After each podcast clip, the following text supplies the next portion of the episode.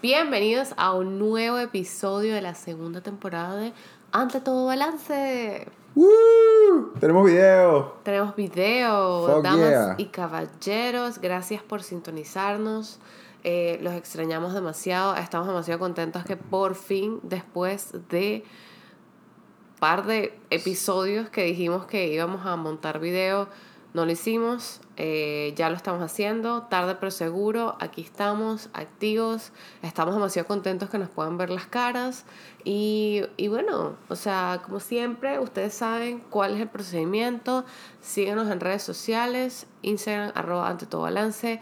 Como ya pueden verlo, estamos activos en YouTube también. Eh, las plataformas de streaming, Spotify, Google Podcast, Apple Podcast. Estamos en Amazon Music también. Y bueno, por supuesto, Anchor, nuestro bellísimo Anchor que nos permite hacer todo al mismo tiempo. La plata está en Anchor, ¿vale? Pero bueno, La plata está en Anchor. Qué increíble. Por fin les tenemos una sorpresa, como lo pueden ver. No sé si vamos a llamar el episodio algo relacionado a esto, pero tenemos un nuevo integrante. Tenemos un nuevo integrante de la familia, es así. Muestra, muestra la criatura. Lo muestro. Muestra Simba. Simba ya está, ya está ladilla. Ya está derrotado. Bien, este es Aquiles. Simba. Mentira, se llama Aquiles. Como podrán ver, no se parece a mí, así que obviamente yo voy a pedir prueba de ADN. Pero Lo bueno, rescatamos. Es un perrito rescatado. una belleza de perros, de verdad. Bello. Un espécimen Le increíble. encanta morder. Es así, es así. Pero Hermoso. bueno, ya suficiente de. Simba. Ya. Eh, bueno, ya le hicimos el patrocinio a nuestro perro, ya le hicimos el patrocinio a nuestras cuentas. Tengan en Eh, cuenta que es un perro rescatado, así que necesita muchos recursos. Claro Manden sí. demasiado dinero para que, bueno, para que aquí les pueda tener una vida digna. Sí, manden, manden el mensaje a Doc Chow para que nos patrocine. Es así. Pero bueno, nada, después de 17 episodios, 3 libros y 4 temporadas, por fin Y tenemos... una biografía. y una biografía, por fin tenemos video. Ante todo balance, cumple. Tarde, pero cumple, no joda. Y queríamos eh, trabajar, yo creo que el primer video que queríamos hacer en específico es referente para contar un poquito la historia de, pues, cómo llegamos a esto, a el día de hoy, a donde estamos hoy. Y aparte de eso, también hablar un poquito como que de una manera más cruda el tema de las relaciones a distancia. Yo siento que mucha gente lo romantiza, mucha gente lo Sataniza. lo sataniza. O sea, y pues tienen que entender que es demasiado punto medio. Eh, esta, yo creo que bueno, aparte para que la gente que no nos conoce y nos empezó a conocer por el podcast, nos conozca y entienda de dónde venimos y, em, y bueno, se pregunte cómo coño lo hicimos. Sí, pues no es fácil, se los digo de una. De verdad que yo siento que las relaciones a distancia son de ese tipo de, de escenarios en la vida Ok. o ese tipo de logros, o sea, entre comillas, que mm, de verdad hay muchísimas cosas que se tienen que alinear. Claro. O sea, yo no siento que haya de verdad una fórmula que tú digas, mira, sabes, para que la relación a distancia funcione tienes que seguir esto y esto y esto. Hay ciertas cosas que puedes hacer para tratar de mantenerla de la manera más sana posible. Sin, sin embargo, a la hora del té, muchas otras cosas se tienen que alinear. O sea, Sí. es como que como tú ser campeón olímpico. ¿En qué sentido? Voy a utilizar esta analogía. Tú puedes entrenar, puedes echarle bola, puedes, ¿sabes? Hacer todo lo necesario para competir y todavía puede que ni siquiera lo logres. Entonces yo creo que eso es importante saberlo porque eso de verdad, ¿sabes? Te da un poquito de perspectiva en el sentido de que, ¿sabes? Sí tienes que tomártelo en serio si de verdad le quieres echar bola, pero hay muchos factores que contribuyen a que la relación sea exitosa o se vaya, como quien dice, a la mierda. Qué belleza. Me encanta esa analogía del deportista. Es que es así, porque al final, ¿sabes? Tú puedes hacer todo bien y se puede a la mierda igual. Entonces realmente nosotros lo decimos, yo lo digo de esta manera porque realmente es como que ese tipo de cosas que no se lo recomiendas a nadie, pues es como que tú no le decías a alguien, mira, ¿sabes? Tú deberías ser futbolista profesional. ¿Me entiendes? Como que, coño, a lo mejor no es la carrera más segura. Si la pegas, bien, pero no, digamos, va a funcionar para todo el mundo. Claro. Pero yo sí siento que, y yo creo que de ahí va un poquito de lo que es este episodio, hay ciertos pilares en los que puedes basar tu relación a distancia, hay ciertas herramientas, ¿me entiendes? Hay ciertas metodologías que puedes Bendito sea utilizar. el FaceTime, chamo. Nah, porque- huevo, nada, marico. Bueno, acuérdate que nosotros ni siquiera tuvimos FaceTime en toda la relación, era chat de WhatsApp. Bueno, chat de WhatsApp, de- porque- ay, coño. pero coño, palabra cierta. Porque él era un marginal. coño, pero como la decir marginal, la gente que tiene Android, ¿vale? O sea, el que está escuchando el podcast con el Android se va a rechar. ¿Por qué? Claro, porque coño, tú no puedes decir marginal a la gente porque tenga Android, ¿vale? Sí puedo, No, no puedes. sí puedo. Pero, mm, pero nada, o sea, es, es eso. O sea, hay ciertas, ciertos pilares que tú tienes que tener. Que, bueno, no que tienes que tener, que nosotros no funcionaron. Y coño, me parece que si alguien está en una situación similar o simplemente les gusta el chisme y quieren, tienen algún tipo de curiosidad de cómo coño O logramos. quieren juzgar una relación que tengan con, de algún conocido también. También, aquí nosotros estamos a favor de juzgar. No, mentira, yo no estoy a favor de juzgar, eso es mentira. El primero que le encanta un chisme. No, a mí, me, a mí me, no me gusta, pero me entretiene. O sea, yo soy un buen escuchador. Un buen oyente. Escuchador. Un buen Tú escuchador. acabas de decir un buen escuchador. Claro, pues es una profesión.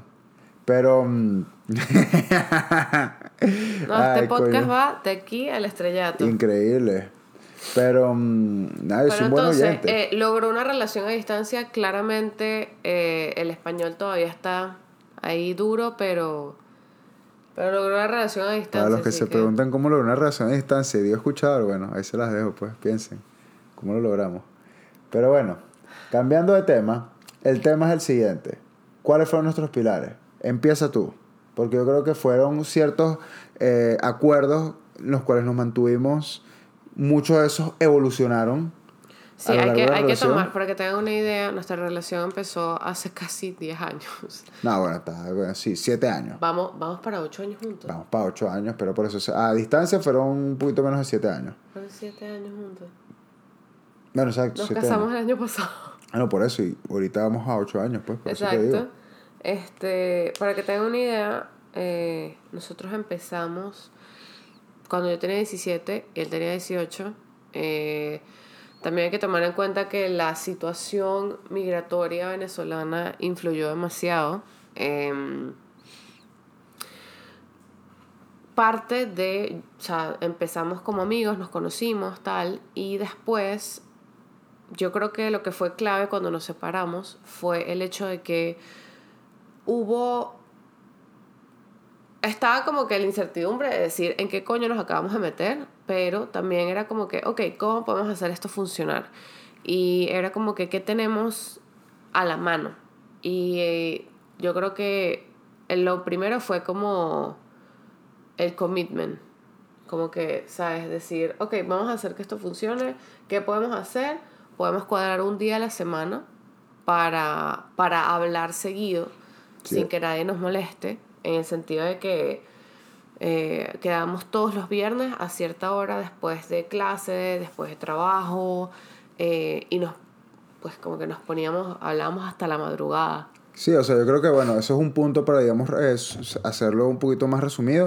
O sea, me parece que para que una relación a distancia funcione, tienes que haber un día a la semana en el cual los dos hagan una cita no matter what. Es ideal. Es lo En ideal. el sentido de que ayuda mucho a... No, no es que no hablábamos durante la semana, sino que también hablábamos durante la semana, pero como teníamos claramente diferentes vidas y todo esto, eh, el hecho de que podíamos sentarnos a hablar un viernes sin tener que irnos a ningún otro sitio ni nada por el estilo, sino que ese, ese día era exclusivo para nuestra relación, ayudó mucho a forzar Las que- bases. Sí, exacto. Por cierto... No, disculpa. No, adelante. Dale, no, digo, aquí. No, bueno, tú sabes que a mí me gusta el bochinche, tú sabes que a mí me gusta Ajá, bochinchar. dale, pues. Nada, le quiero dar un shout out a todos nuestros panas que de verdad se calaron eso por muchos años. Muchos amigos, amigos y familia, de verdad. Yo, y también yo creo que eso es clave, ya lo hablaremos un poquito más a fondo, pero tener un, una base sólida de gente que te apoye en una relación a distancia es clave. Porque nadie lo va a entender a menos de que de alguna manera te quieran lo suficiente como para respetarlo Sí. o lo hayan vivido. Entonces, eh, sí, nuestros amigos y nuestros familiares lo aguantaron. Yo no sé si la palabra es aguantarlo. Yo creo que se dieron cuenta de No, o sea- lo que importa, lo, lo que significaba para nosotros. Sí, total. Yo creo que más que aguantar, o sea, lo dije como para medio joda, pero más que todo era como que el hecho de que fueron bien respetuosos con eso, ¿me entiendes? O sea, realmente Claro. se dieron cuenta que era algo que para uno era importante y a lo mejor algunos no lo entendieron tanto en el sentido de que no, o sea, no tienen obviamente, disculpe, un enten- o sea, no entendían el peo, pero lo respetaban, así de simple, Claro. claro raspado. Y eso está bien y eventualmente yo creo que eso también es una cosa, pues es una anomalía. O sea, me- o sea, realmente eso es una cosa que tienes que entender si estás en una relación a distancia, de que claramente vas a tener gente juzgándote cada rato porque es algo raro lo que estás haciendo, entre comillas. Pues algo, bueno, más que raro, es algo poco común. Eh, sí. Siento que una de las cosas que muchas O veces... tal vez, ¿sabes qué pasa? Yo creo que en vez de poco común, yo creo que poco común de la manera en la que nosotros lo hacíamos. En el sentido de que nosotros queríamos involucrar al otro de la, la mayor cantidad de veces y de la mejor manera posible. O sea, genuinamente Eso. queríamos tener al otro. Y yo creo que ahí es cuando nuestros amigos y familia y nosotros mismos nos dimos cuenta que es como que, coño, sabes, yo genuinamente quiero estar con esta persona. Claro, y cabe acotar que obviamente, o sea, y eso te lo da la madurez. Una de las cosas que nosotros antes hacíamos es que era súper estricto el tema de los viernes específicamente, Sí. pero yo creo que también cuando tú maduras y tú te das cuenta de cómo va yendo la, cómo va yendo la relación, o sea, eso varía, pues, o sea, tampoco es que digamos nosotros, no, mira tal, me das el cumpleaños de mejor amiga, no va a poder ir porque hablamos el viernes, no, pues, o sea, Bueno, al principio sí. al principio era así y por eso, bueno, shout out a nosotros mismos por el entender que eso a lo mejor no era lo más sano y por madurar y por evolucionar, que era lo que le decía al principio de que muchas de estos funda de estas la- bases las prioridades evolucionan. empiezan a evolucionar. Eh, exactamente. Y entonces, claro, uno también puede entender, mira, sabes, no pasa nada, pero yo creo que más allá de, digamos, el día o de lo que sea, lo importante es utilizar un tiempo a la semana en la cual se lo puedes dedicar al otro al 100% claro. y que... a tu relación Eso. en general, porque yo creo que eso fue demasiado clave. Eh, bueno, parte importante también tener una red de apoyo que, que lo respete, ¿sabes? Na- no mucha gente lo va a entender y está bien.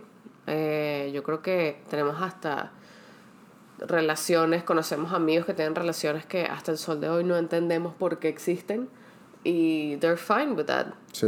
Y si ellos están bien con eso, saben no es mi peo. Claro, al final la, la- o sea, la relación es un pedo muy tuyo. Yo creo que otra cosa que es súper importante, y esto lo podemos traer como el punto número dos, de como que cosas que no funcionaron a nosotros, es que, marico, tiene que haber una fecha. Tiene que haber una fecha, eso es demasiado importante. O sea, ¿a qué me refiero que tiene que haber una fecha? Tiene que haber un estimado. Tienen que verse, ¿me entiendes? O sea, aunque sea par de que veces al año. juntos para eso. Eso, o sea, ese pedo de que... Organizarse y decir, ok, ¿dónde nos podemos ver? ¿Cuánto cuestan los pasajes? ¿Qué hay que hacer para vernos? Es más fácil que tú vengas a donde estoy yo, yo a donde estás tú, que nos veamos en un sitio. eh, ¿Cuánto cuesta esto? Tú me puedes ayudar, yo te pago después. Te, te voy a conseguir un trabajo. Hemos tenido que buscar trabajos extra, hemos tenido que, o sea, hacer y deshacer. Tengo que vender hasta piedra, chamo, para podernos ver, weón. Ah, eso era lo que no me querías decir. Ah, bueno, ¿cómo crees que yo pagué ese viaje a Playa del Carmen? El, o, o el anillo de compromiso que perdí. bueno, imagínate tú, eso no Esa lo es otra historia para otro triste momento. Em, pero es eso, es como que tiene que haber de parte de ambos, no es como que, bueno, yo voy a esperar, que yo creo que también va a depender mucho de cuál es la posibilidad en donde estén las personas, porque al principio nuestra relación empezó estando yo en Venezuela, yo estudiaba en la universidad, no tenía trabajo, y Cristian estaba en Estados Unidos, él era el que trabajaba, Yo soy Sugar Daddy, vale, habla claro. Yo disfruto esas salidas de sushi. Yo lo he comentado anteriormente, las sigo extrañando. Pero bueno, esperemos que en algún momento lleguen. Coño, si hablas, mira, comiste sushi ayer. No, bueno, ayer no, la semana pasada. Sí, No, comimos comida china, está Está increíble. increíble. Este, pero va a depender mucho de, de, donde, de donde estés. Sí, Pero al mismo tiempo también como que buscar una manera de, de, de ma- verga, de, balancearse. Claro, pues yo pienso que, digamos, el tema de, que, de la fecha y el por qué es importante verse, primero es porque muestra que todavía hay compromiso y porque que de verdad hay ganas de verse. Y si Eso lo ponemos en lado. un aspecto más eh, astral, como a mí me encanta, lo estás manifestando. Lo estás manifestando, exacto. Es verdad, o sea, al final del día, y eso desde lo más básico, como que desde el primer día en que se ven, es muy duro porque yo siempre era la que la traía la conversación a la mesa y Cristian era como que, bueno, coño, pero sabes, vamos a disfrutar el momento, ya vamos a pensar en eso. Pero yo soy una persona muy ansiosa y a mí me gusta siempre planear todo y siempre era eso. Y yo creo que obviamente lo que les digo es como buscar la manera de apoyarse y balancearse entre el otro, pero es como que, ok, nos estamos viendo ahorita, ¿cuándo nos podemos volver a ver? Claro. ¿Qué tenemos que hacer para volvernos a ver? Esto fue lo que nos está costando este viaje. ¿Cómo nos va a salir el próximo viaje si nos vamos a otro sitio? O sea, Sí, es ¿qué vamos a planificarlo. hacer? O sea, es planificarlo y bueno, lo que, lo que está diciendo es que las cosas que son súper importantes de el verse es, bueno, el primero demuestra el commitment, o sea, dem- demuestra ese compromiso. Segundo, yo creo que un muy buen indicio de que la relación sigue funcionando al momento de verse, y yo creo que eso es algo que pasa no solamente con parejas, sino también pasa con muchos amigos con los que tú no vives, que es que si tú te ves con la persona y genuinamente sientes que no hay nada como que fuera de lugar, en el sentido de que sientes que la última vez que se fueron fue ayer, o sea, Claro. en las que se ven y sienten esa conexión otra vez y es como que coño, pareciera que nunca se hubiesen separado, eso es un muy buen indicio. Y el tercero, coño, vale, obviamente el tema físico es importante, porque les digo una cosa, cuando tú tienes una relación a distancia, la mano se cansa, ¿vale? Así mismo se los digo. Y es terrible porque obviamente... Dios hay- bendiga el FaceTime, el Skype, la videollamada, el WhatsApp video, el... Ahí pueden sacar la cuenta, 2 más 2 es 4. O sea, tienes ese día a la semana en el que se ven, tienen distancia y a veces, o, pues, tú, tú puedes hacer, you can do so much con ciertos videos y si en el caso mío, o sea, bueno, no videos, con ciertas citas con, por, por videollamada. Ok. Y el tema es que si estás en una posición como la que yo estaba, que es que yo vivía con mi familia, coño, vale, es incómodo. Yo también vivía con mi familia. Yo compartía cuarto. Y me vas a decir que no era incómodo. Súper incómodo. peor. ¿Sabes lo que es mandar nudes a las 3 de la mañana escondida en el baño? Marico, yo tenía frío. Yo pasaba frío. Y, y es indigno, ¿vale? Es indigno, indigno. es indigno, sí, Así lo mismo es. lo digo. Y lo digo porque yo viví. Tu mamá, tu mamá te cachó haciéndote la paja. Mi mamá nunca me cachó haciéndome la paja, lo cual estoy Frente demasiado... a la computadora bailándome la mazucamba. Ah, bueno, es que no jodas. Si era que quedaba traumado por vida. Pero es que, no, afortunadamente no. Tú sabes que eso es una de las cosas que yo agradezco totalmente de la vida, pues. ¿Qué? Que a mi madre... Que no te a- cacharon haciéndote la A mi ¿Nunca ama- te han cachado haciéndote la paja? Nunca me han cachado haciéndome la paja, ¿De afortunadamente, te lo juro. Y eso es algo que yo agradezco tanto porque a mí me parece que hacerse la paja es una de las cosas más indignas que uno puede hacer. que Para el hombre. Para el hombre. Es sumamente necesario, sumamente normal. Háganse la paja, no importa, todo bien. Pero a mí me parece que... Explórense, descúbranse. Claro, pero es súper indigno. Yo tengo un pana que una vez me dijo un insight que me jodió la vida. Así que les voy a joder la vida a ustedes también. Qué bello. Que es que mm, dice, Marico, haz un experimento, hazte la paja frente al espejo. Y cuando, ter- y cuando, y cuando acabes, mírate. Y de verdad es lo peor, es lo más indigno que Pero puede ¿quién haber. te hizo tanto daño? Bueno, no sé quién coño le hizo daño a ese muchacho, pero bueno, me dijo eso. Y el problema es que en muchos, eh, en muchas, muchos baños de Estados Unidos están ese tipo de espejos que te cubren toda la pared de lavamanos. O sea, va, todo. ¿y, tú, ¿Y tú cómo hacías para hacerte la paja en el baño? ¿Cerrabas los ojos? No, bueno, pero uno veía para otro lado, pues. O sea, uno trata de no ver el espejo, pero la cosa es que ya de por Uno sí, trata de no y todos los hombres que me escuchen lo pueden, o sea, se pueden identificar con eso. Cuando un hombre acaba, Qué fuerte. uno entra como en un vacío emocional, un, vacío, un hueco existencial terrible, que es que de verdad te reflexionas, pero es como medio dark, ¿me entiendes? Todos los hombres lo van a poder relacionar. Y en el momento... Pero ya, cuéntame qué es peor. ¿Qué es más indigno? ¿Cuando te estás limpiando o cuando limpias el espejo del baño? Ah, bueno, pero es que yo, o sea, tú crees que yo tengo, o sea, ahí no llega al, al espejo. Bueno, a menos de que tengas como tres, tres meses sin hacerte la paja. Pero tú crees que yo tengo como una escopeta. No, bueno, no lo sé.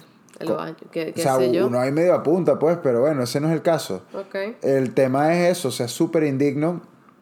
Y, pero entonces ya no, no es suficiente con el vacío emocional en el que caes después de acabar, sino que te dejas los ojos y ¿sabes? te dejas ahí todo, todo deprimido ahí, coño. Ay, qué no lo horrible. hagan. Quiéranse un poquito, ¿no? Amor propio, claro que sí. Es que es terrible. díganse palabras de amor, díganse yo me valoro. Yo lo que te puedo decir es que los hombres que estén escuchando esto me dan la razón y, y saben que es así.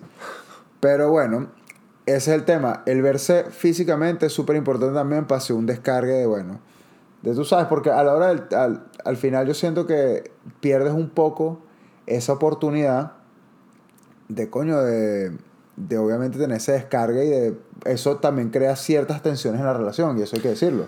Sí, porque, a ver, desde el punto de vista eh, muy personal, yo soy una persona muy poco afectiva físicamente. Y para mí, cada vez que nosotros nos veíamos, el aspecto físico era bien sexual.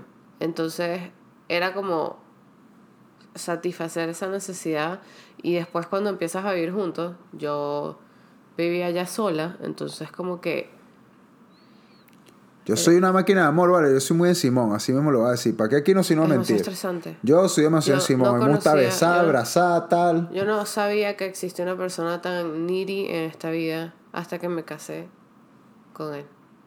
Te puedo decir, tengo demasiado amor para dar. Por eso, por eso rescatamos un perro. Por eso rescatamos un perro, literal. Entonces, eh, yo creo que sí, bueno, pero para no irnos como.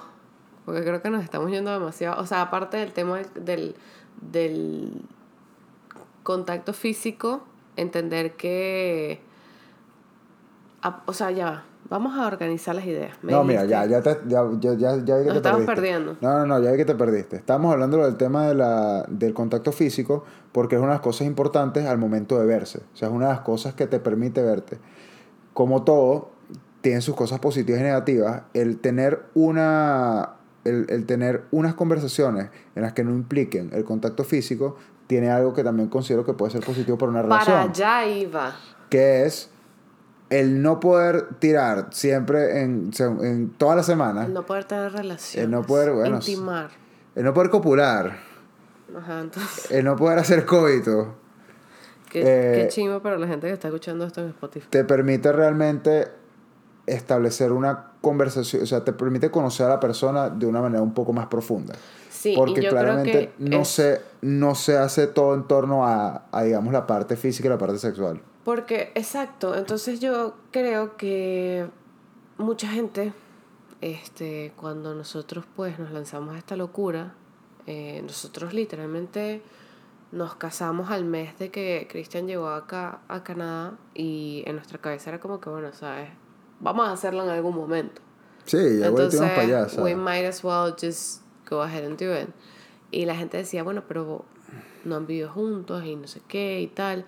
Y sí, vivir juntos eh, es potente, Ah, bueno, se los digo de te una. cambia la vida. Lamento arruinar la sorpresa. Si ustedes se van a vivir juntos con, con su pareja, los primeros meses se van a quedar coñazo. Sí. Y ya después, bueno, la, arrechísimo. Pero los primeros meses el tema de la convivencia es, obviamente, como que existe ese roce, pues, es esa época de adaptación, como quien dice. Sí, y no, no es nada sencillo, no es el fin del mundo y yo creo que lo clave es entender que eh, va a pasar, o sea, en algún momento se tienen que adaptar, em, pero te ayuda a entender un poquito más que, o sea, es demasiado posible tener una relación sin tener sexo. Sí, igual ténganlo, pues, pero... Igual ténganlo. o sea, no, Es no nos escuchen, pues, o sea, tengan sexo igual, pero lo que nos referimos es que... si- Claro, pero por ejemplo, en una relación a distancia la mayoría de las personas piensan que el, el principal problema es como que, bueno, y tal, ¿sabes? Como que, ¿qué hago yo con este, esta necesidad? ¿Qué hago yo? ¿De dónde, dónde hago para mojar el dedo? Eso. Y es como que, hermana, primero los vibradores, Coño, sea, buen recurso. Ya tengo además, o sea, pregúntame, pregúntame. Por un lado. Lo segundo, yo creo que mm, es demasiado importante conocer de verdad a una persona o sea, sí, sí hay un poquito de dolor porque no, no conoces esa parte en persona la, de, de tu pareja y quieres vivir muchos momentos con ella, quieres como que buscar la manera de estar en la vida de esa persona y que ella esté en tu vida lo máximo posible y no, o sea, como que, ¿sabes? Te limitas a una videollamada, a un mensaje, a una foto. Claro.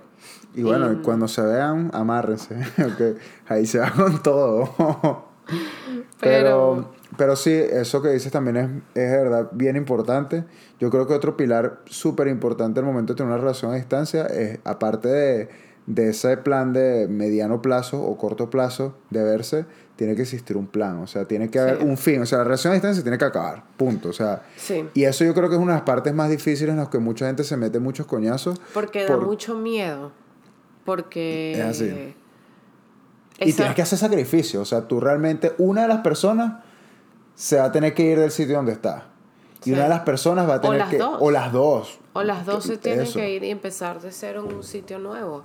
Este, y tienen que entender, o sea, estar demasiado claros qué quieren cuando, cuando empiecen esa relación, porque, o sea, nosotros, por ejemplo, cuando la relación empezó, nosotros hicimos como que un...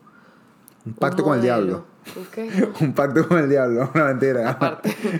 Em, eso es lo que tú no sabes. eh, Ah, lo bueno, tenemos que discutir. Em, ¿Te acuerdas del hilito rojo que te presté la otra vez?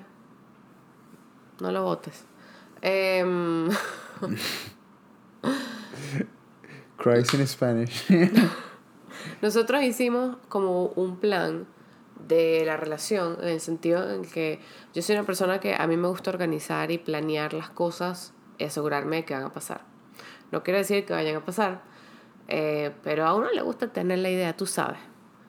Nosotros cuando empezamos a salir dijimos, bueno, ok, ¿cuánto tiempo sin saber realmente para dónde íbamos a ir? Yo estaba en Venezuela, él estaba en Estados Unidos. Yo no sabía para dónde iba. Me fui para Francia, volví, me iba para Argentina, me iba para Colombia. Al fin, yo no sabía dónde estaba para... Eh, dijimos, bueno, Hasta para Nueva Zelanda. Hasta tu familia se Zelanda. lanzó ese de que no, vámonos para Nueva Zelanda. Y yo, Sí. mierda. Una buena. hasta Nueva Zelanda. O sea, de verdad, yo no sabía para dónde iba. Y mm, lo primero que dijimos fue, ok, ¿cuánto tiempo crees que, o sea, como que podamos establecernos de alguna manera? Y dijimos cinco años, desde que empezamos a salir. Entonces, fueron cinco años eh, que nosotros nos pusimos como meta. En el quinto año todavía nos faltaban dos y nosotros no lo sabíamos. Eh, y yo creo que el quinto año fue muy duro porque fue el año como que, ¿sabes? El quinto año era como que, wow, vamos a estar juntos. Y ese, yo creo que ese fue el año donde fue más duro para nosotros el tema de la relación en general, la distancia, porque creo que también pegó la pandemia. No, no, la Claro. pandemia pegó en el sexto año. Pero creo que el quinto año, independientemente, sí fue uno de los más complicados. Porque, mm, o sea, bueno, primero ya eh, había pasado quejo de tiempo. Eso por un, eh, un aspecto.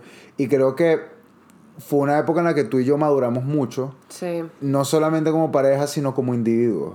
Sí. O sea, realmente creo que fue un momento en el que, y eso va a pasar, pienso que en cualquier relación, pero obviamente cuando es a distancia tiene un peso un poco mayor, que es ese, ese tema de que cada quien está como que haciendo su vida por separado, sí, teniendo al otro ahí presente somehow, pero sí, sí es complicado como que ver cuando esos choques de personalidad fuertes empiezan a salir. Claro. Y lamentando mucho también, ¿sabes? En las relaciones a distancia hay momentos en los que mm, eh, tú de verdad tienes que plantearte, bueno, ¿sabes? ¿Se sigue? ¿No se sigue? O sea, de cómo estamos alineados, cuál es el plan. Yo creo que tú y yo de verdad tuvimos muchísima suerte, quote unquote, porque... mm, Qué suerte, chico, trabajo. Claro, trabajo, pero obviamente, por ejemplo, tuvimos una posición súper privilegiada en el sentido de que, por ejemplo, el, el empezar una vida juntos desde el punto de vista migratorio no fue tan complicado como, por ejemplo, sería para otra persona. O sea, digamos, si tú Claro. estás en Venezuela y tú quieres inmigrar para Estados Unidos, donde está tu pareja, coño, y que de la cara, pues, ¿me Hay que ver, entiendes? sí, sí. O por ejemplo, si a lo mejor tú estás de estudiante en Francia y tienes una relación a distancia con una persona que está en Colombia, que realmente tú no le puedes garantizar un estatus migratorio a esa persona ya. Y el que está en Francia dice, ¿tú quieres que yo me vaya para Colombia? O sea, tú, tú estás drogado. Ay, parce, se volvió loco. ¿Me entiendes? Entonces yo creo que eh, eso es muy importante. O sea, tiene que haber de verdad un outcome realista. Eso por un lado, que ya es, o sea, complicado desde el punto de vista de estadística. Y segundo, ambas partes tienen que estar dispuestos a sacrificar lo que hace, lo que va a ser necesario para que ese outcome suceda. Exacto. Sí, o sea, podría ser suerte. Nosotros, la verdad, tuvimos el beneficio de que estuvimos, o sea, gran parte de la relación, em, yo terminé yéndome para un país primermundista y no tercermundista, afortunadamente. Este, y eso, eso facilitó. Pero no le digas así, coño, las casas de uno. Pero bueno. O sea. Tenemos el Salto Ángel. ya vale. Ah, ok, bueno, ok. Eh, el salto ángel, no me va a generar el pasaporte canadiense, pero bueno. eh, eso claramente sí fue un beneficio porque lo que tú dices tiene demasiado sentido. Obviamente, en donde tú estés va a jugar un papel muy fundamental en hacia dónde va a ir la relación y hacia dónde ustedes quieren que vaya la relación. Sí, o sea, por eh, ejemplo, si uno está en Zambia y el otro está en, ¿sabes? Eh, en Irak, coño, consíganse un novio que ¿Cómo se consiguieron? Bueno, sé, tú sabes. A lo mejor es, coming people ahí por los teléfonos. ¿Te imaginas? Pero. Mm, me enamoré del que me estaba haciendo el esquema de los Sí, el que me estaba estafando con, la, con los gift cards de Target. Pero. Mm, sí, yo creo que eso es fundamental. O sea, primero que realista o sea, que de manera realista haya una oportunidad de hacer vida juntos. Segundo, que de verdad estés dispuesto, porque eso es la mitad del, del camino, pues. Sí. O sea, hay que ver la cara de decir como que, bueno, o sea, yo me voy de tal sitio para ir a vivir contigo en un sitio en el que nunca he estado. Es complicado, o sea, digamos... yo creo que también tiene mucho que ver con que empezar de cero, de regardless. Eh, tienes el beneficio de que si tú te llegas a ir a donde está tu pareja o viceversa, yo creo que tienes la la fortuna de que no vas a llegar como llegaste al país, que en mi caso, a mí me, yo llegué de cero, o sea, a mí me tocó, yo llegué con una, con, una maleta y muchos sueños, este, pero yo, sabes, a mí me tocó todo, a mí me tocó empezar de cero, fue el proceso migratorio súper estresante que pasa todo el mundo y, sabes, si yo en ese caso me hubiese ido para Estados Unidos, yo sabía que yo iba a llegar a una casa iba a llegar, ¿sabes? Como que tú tenías un trabajo, entonces como que, bueno, ok, mientras me llegaban los papeles y esto, aquello, lo otro. Y la situación fue la misma. Mismo viceversa, claro. Viniéndose para acá, ¿sabes? Como que sí te da como una estabilidad y es muy trancado porque a pesar de que te da una estabilidad, tú extrañas tu la estabilidad que construiste en tu país. No, y obvio, pues, o sea, sabes, si tú estuviste trabajando mucho tiempo, eso es algo que me pasó mucho, que es que yo estuve viviendo siete años en Houston, sea, y yo, obviamente, Venezuela es mi primer hogar, pero yo sí puedo decir que Houston es mi segundo hogar, pues, ¿me entiendes? Sí, porque Amigas, amigos, familia, claro, eh, trabajo, me gradué allá, y, pero yo creo que una manera muy inteligente de verlo es realmente abordarlo como una aventura. O sea, a mí me parece muy cool el hecho de, por ejemplo, vivir en Montreal, eh, es una ciudad bien, bien arrecha. Y sabes, yo digo que lanzarse este tipo de cosas. Cristian no sabía que uno puede tener amigos que no hablen español. Ah, je ne parle pas. mentira. Está aprendiendo francés también. Ah, bueno, para que vean. Eh, omelette du fromage. Yo me sé todas, todas las frases me las sé. Ok. Pero, las de Dexter. Está claro. Okay. Pero es eso, o sea, yo siento que también una de las cosas que a mí me ha ayudado mucho es el hecho de verlo como una aventura. O sea, si de verdad vas a estar viviendo en un sitio, eh, digamos, eh, fuera de tu zona de confort, con recién casado, con tu esposa, este es el momento de hacerlo. O sea, cuando a lo mejor te das 40 años que te quieras establecer y tal, a lo mejor es un pelo más complicado. Pero yo creo que hacerlo, bueno, no, no, digo que sea así para todo el mundo, pero digo que a lo mejor cuando tú eres joven tú lo puedes abordar con un poquito más de una aventura y tú no estás pensando a lo mejor en establecerte en un sitio como tal, sino estás así dispuesto a experimentar en ese aspecto. Yo creo que eso de cierta manera te puede ayudar un poco. No lo sé. Bueno, eso, eso, eso es una experiencia muy personal. Así que me lo lanzó. que pasa es que yo, o sea, sí entiendo lo que me quieres decir, pero también lo veo desde un punto de vista en que mis papás también se vinieron a los ocho meses después de que yo llegué a, a Canadá. Y, ¿sabes? Es como que tú ves y tengo amigos que están pasando por procesos donde ellos se fueron y los papás ahorita también se van.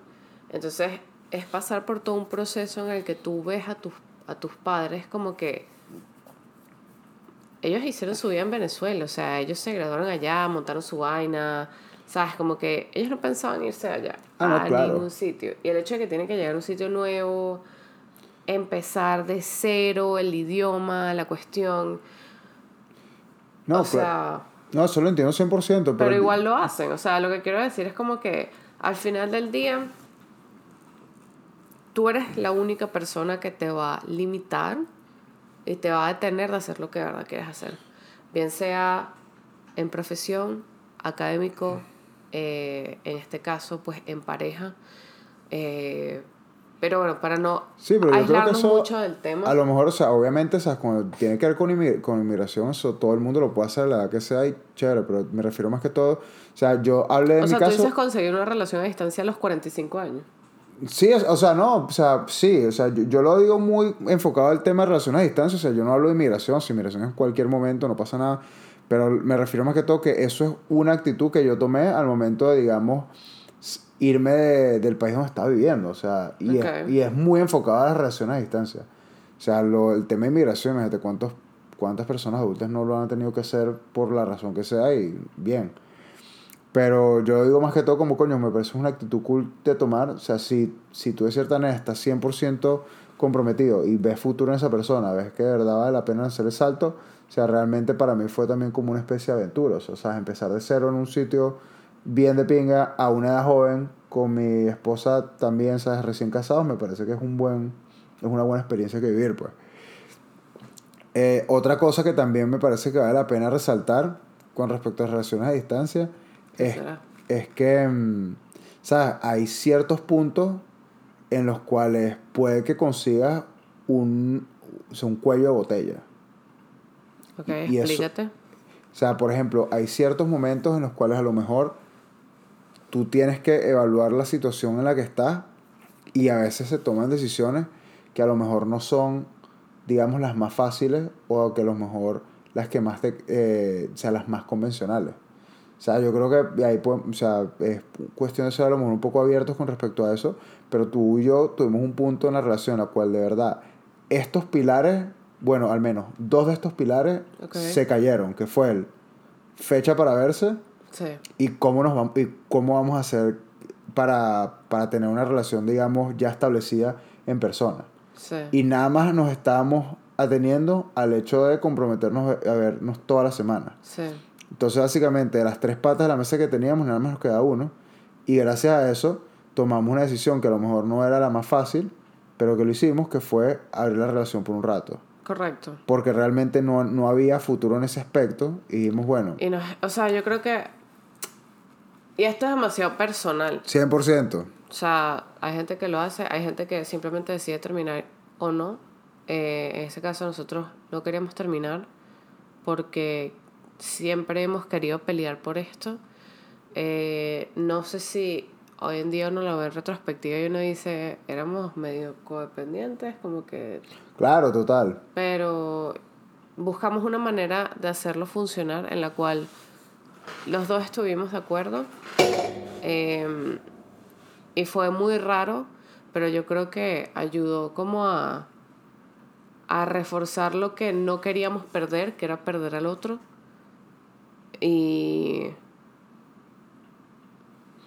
Sí, o sea, no sé qué más agregar a eso. Sí, literal, o sea, fue, fue eso, o sea, fue también como que importante, digamos, yo creo que en, en esos, en esos meses sucedió algo bien interesante, que es el hecho de que por un momento nos estuvimos enfocando en uno mismo. Sí, O sea, y eso yo digo que fue como que lo más rescatable, en el sentido de que gran parte de nuestra rutina dependía de estar con el otro, en el sentido de, de pasar tiempo de calidad, obviamente así sea a través de un mensaje, una llamada, y eh, yo creo que eso nos sirvió mucho como para organizar nuestras ideas sí. y ver realmente qué coño la madre era lo que queríamos hacer Y al final, ¿sabes? Fue cool el hecho de que después de pasar ese periodo, poder conversar y decir, bueno, ¿sabes qué? Vamos a seguir porque en verdad me, me lo tripeo, ¿se me entiende? Sí. Más allá de cualquier otra cosa. Y, como te digo, mucha suerte también. En ese momento, uno de, tu, uno de tus amigas nos tendió la mano a, o sea, a facilitarnos el hecho de vernos. También. Entonces, yo creo que eso es una de las cosas que siempre mm, o sea, voy a estar en- eh, Sí, enfatizando. uno, uno se va a conseguir como angelitos en el camino si Eso. genuinamente, o sea, si trabajas por eso y de verdad quieres que la situación se dé y volvemos al tema de que uno de los pilares es, o sea, de algo que ayuda a que la relación sobreviviera es que nuestra red de apoyo siempre como que como que like they will be betting on us. Claro, y por ejemplo, Siempre era apostar a que la relación de nosotros iba a, a, a funcionar y que íbamos a estar juntos porque genuinamente eso era lo que veían del otro lado. Ah, mis amigos no veían cómo reaccionaba Cristian, pero veían cómo reaccionaba yo y viceversa. Y como que entendían que la situación era mutua. Eh, entonces yo siento que eso fue clave, la verdad. Total, por ejemplo, yo una de las cosas que yo me sentía súper privilegiado era el hecho de tener, por ejemplo, dos amigos que, mm, que están pasando exactamente por la misma situación que yo. Sí. Y eso es algo muy poco común. Sí. Claro, a lo mejor es un poco más común en el caso, digamos, Venezuela, por todo el tema del éxodo y demás. O sea, puede que te consigas una persona que esté en la misma situación, pero tener dos amigos muy, muy cercanos que están pasando por una situación similar, yo creo que de cierta manera te sirve mucho como, como red de apoyo en ese aspecto. También es el hecho de que mi grupo de amigos cercanos, panas, que siempre estábamos como que saliendo, eran personas que estaban, que todos estaban empatados, ¿me entiendes? A mí no me pasó, Ah. todos los míos estaban solteros. Exacto, entonces yo creo que eso a mí, por ejemplo, me ayudó, pues en ese sentido, mientras eh, eso, o sea, de cierta manera como que te ayudó un poco en ese aspecto y haces como que planes, planes más sanos. O sea, sabes en, vez de ir a putearte, vas y te caes a hongos y vas que si al parque y a abrazar árboles. Ok. Pero bueno, nunca me cogí un árbol, te lo puedo garantizar. Una ardilla, Qué horrible. no lo puedo prometer. Ay, qué asco, marico. Ya, aquí fue. Nos tumbaron el video. Se fue esto a la verga. Pero, ¿Tú puedes? ¿Qué te pasa? ¿Todo bien? bueno, ya estoy todo loco, ya es tarde. Pero fíjate que Sí. eh, ya aquí ¿Quieres para... saber algo gracioso? No se cojan las ardillas. Aparte de eso, creo que esta es como la tercera vez que grabamos este episodio. Marico, bueno, sí, aquí les vamos a dar aquí un grado 33. Eh, la primera vez que grabamos todo el episodio no se grabó en el teléfono. Terrible. Mentira, en la Canon que tenemos súper arrecha, ¿sabes? 4K y vaina.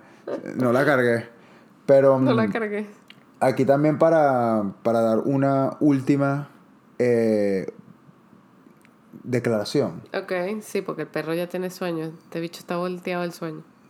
No, me llames perro, vale.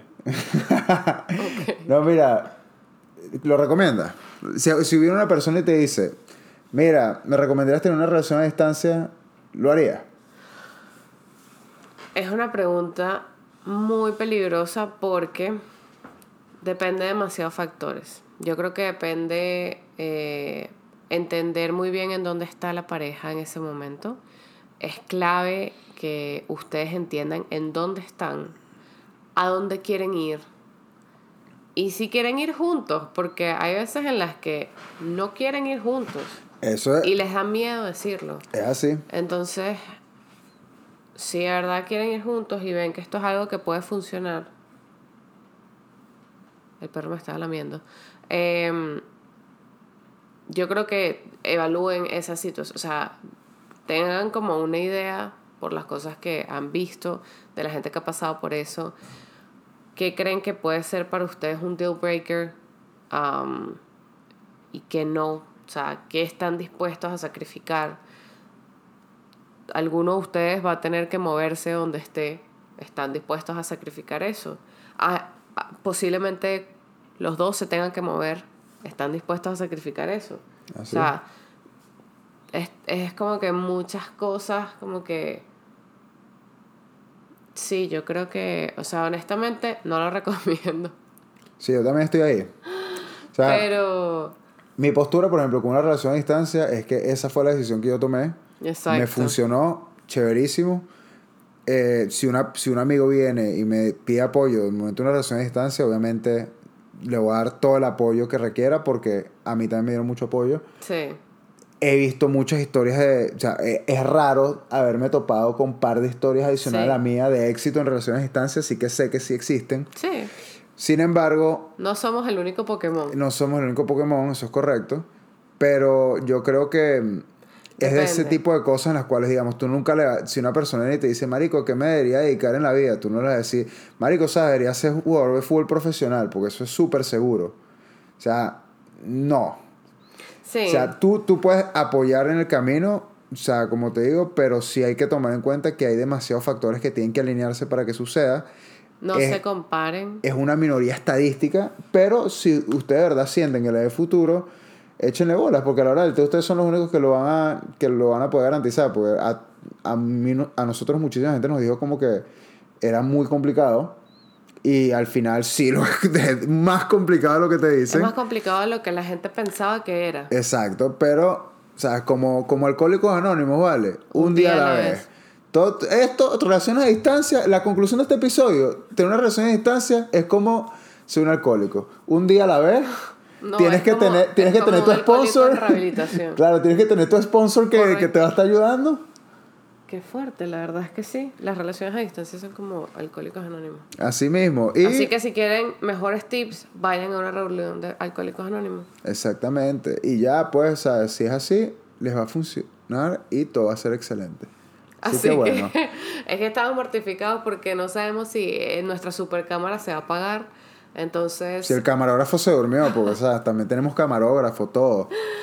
Pero- gracias por escucharnos. Eh, este episodio fue un poco largo porque, bueno, yo creo que Primero porque es el launch de la segunda es el launch de temporada. la segunda temporada. Queríamos que entendieran un poquito de dónde venimos y por qué para nosotros, pues, es un tema que nos gusta hablar porque yo creo que ah, se pueden sacar demasiadas cosas de ahí. ¿Ah, sí? Eh, pero bueno, gracias. Eh, conozcan, bueno, denle la bienvenida al nuevo invitado, ya se quedó dormido. Eh, Y bueno, nada, síganos síganos. en Instagram, suscríbanse en YouTube.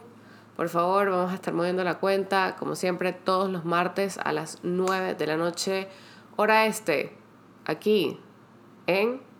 Es la hora norte, sur, este, oeste. No. Aquí fue. Chao.